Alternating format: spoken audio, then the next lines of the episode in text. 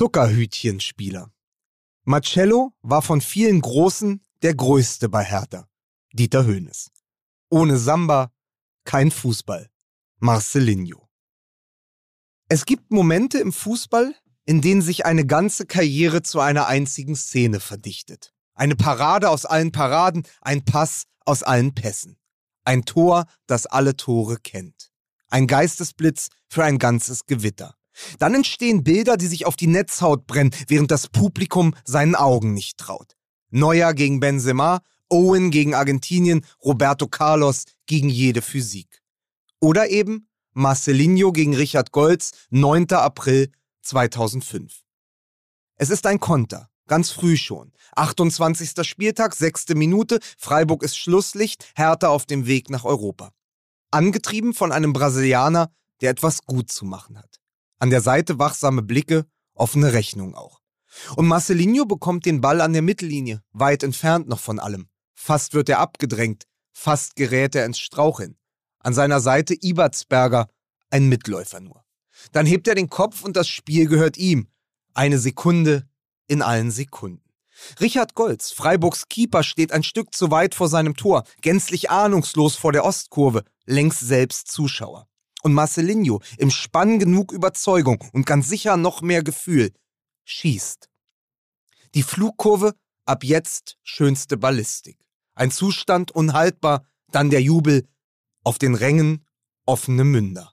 Ich werde nie vergessen, hat Marcelinho später in einem vereinseigenen Interview erzählt, wie das Olympiastadion gebebt hat. Das war richtige Samba-Stimmung. Ein Wahnsinn. Und oben auf der Tribüne halten die Reporter ein Maßband an das Staunen. 48,3 Meter. Das unmittelbare Ergebnis. Über die volle Distanz. Es ist bei ihm geblieben seither. Ein Kunstwerk auch, das noch heute im Raum steht, als hätte es der Zeugwart an die Kabinentür genagelt. Marcelinho, am 17. Mai 1975 als Marcelo dos Santos in Campina Grande geboren, war fast 30 Jahre lang Profi. Er hat bei über 20 Vereinen gespielt und die Nationalmannschaft seiner Heimat zur Weltmeisterschaft geköpft. Er hat in 193 Einsätzen für Hertha BSC 79 Tore geschossen und auf dem Feld und auf den Rängen eine Lücke hinterlassen, die seither niemand so richtig schließen konnte.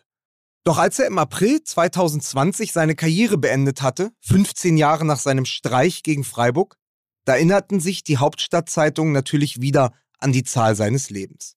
Das alte Maßband, es lag ja noch in der Schublade, irgendwo zwischen Klinsmanns Tagebuch und einem abgetretenen Außenspiegel. 48,3 Meter. Hier in Berlin, im Westen zumindest, entspricht das in etwa einem Marcelinho. Es ist die Einheit, in der man das Spektakel bemisst. Jene Distanz zwischen Vergangenheit und Gegenwart des Vereins. Ein Marcelinho, das sind mindestens zwei Kunjas und ganz sicher 16 Michael Preetz. 48,3 Meter, alles andere ist bloß Statistik. Marcelinho, seine Laufbahn war nun wieder einen Augenblick lang. Eine ganze Karriere auf einem halben Feld. Ein Schuss, Wehmut darin. 48,3 Meter, das ist aber auch die Geschichte, die vor allen anderen steht, weil sie vom Talent erzählt und vom Genie. Erst dahinter mit etwas Abstand folgen die anderen. Eine immer leicht entrückte Entourage aus funkelnden Anekdoten und mit Pailletten besetzten Begebenheiten, tanzbaren Exzessen und leicht angetrunkenen Halbwahrheiten. Heimwehwehchen eines Hochbegabten aber der Reihe nach.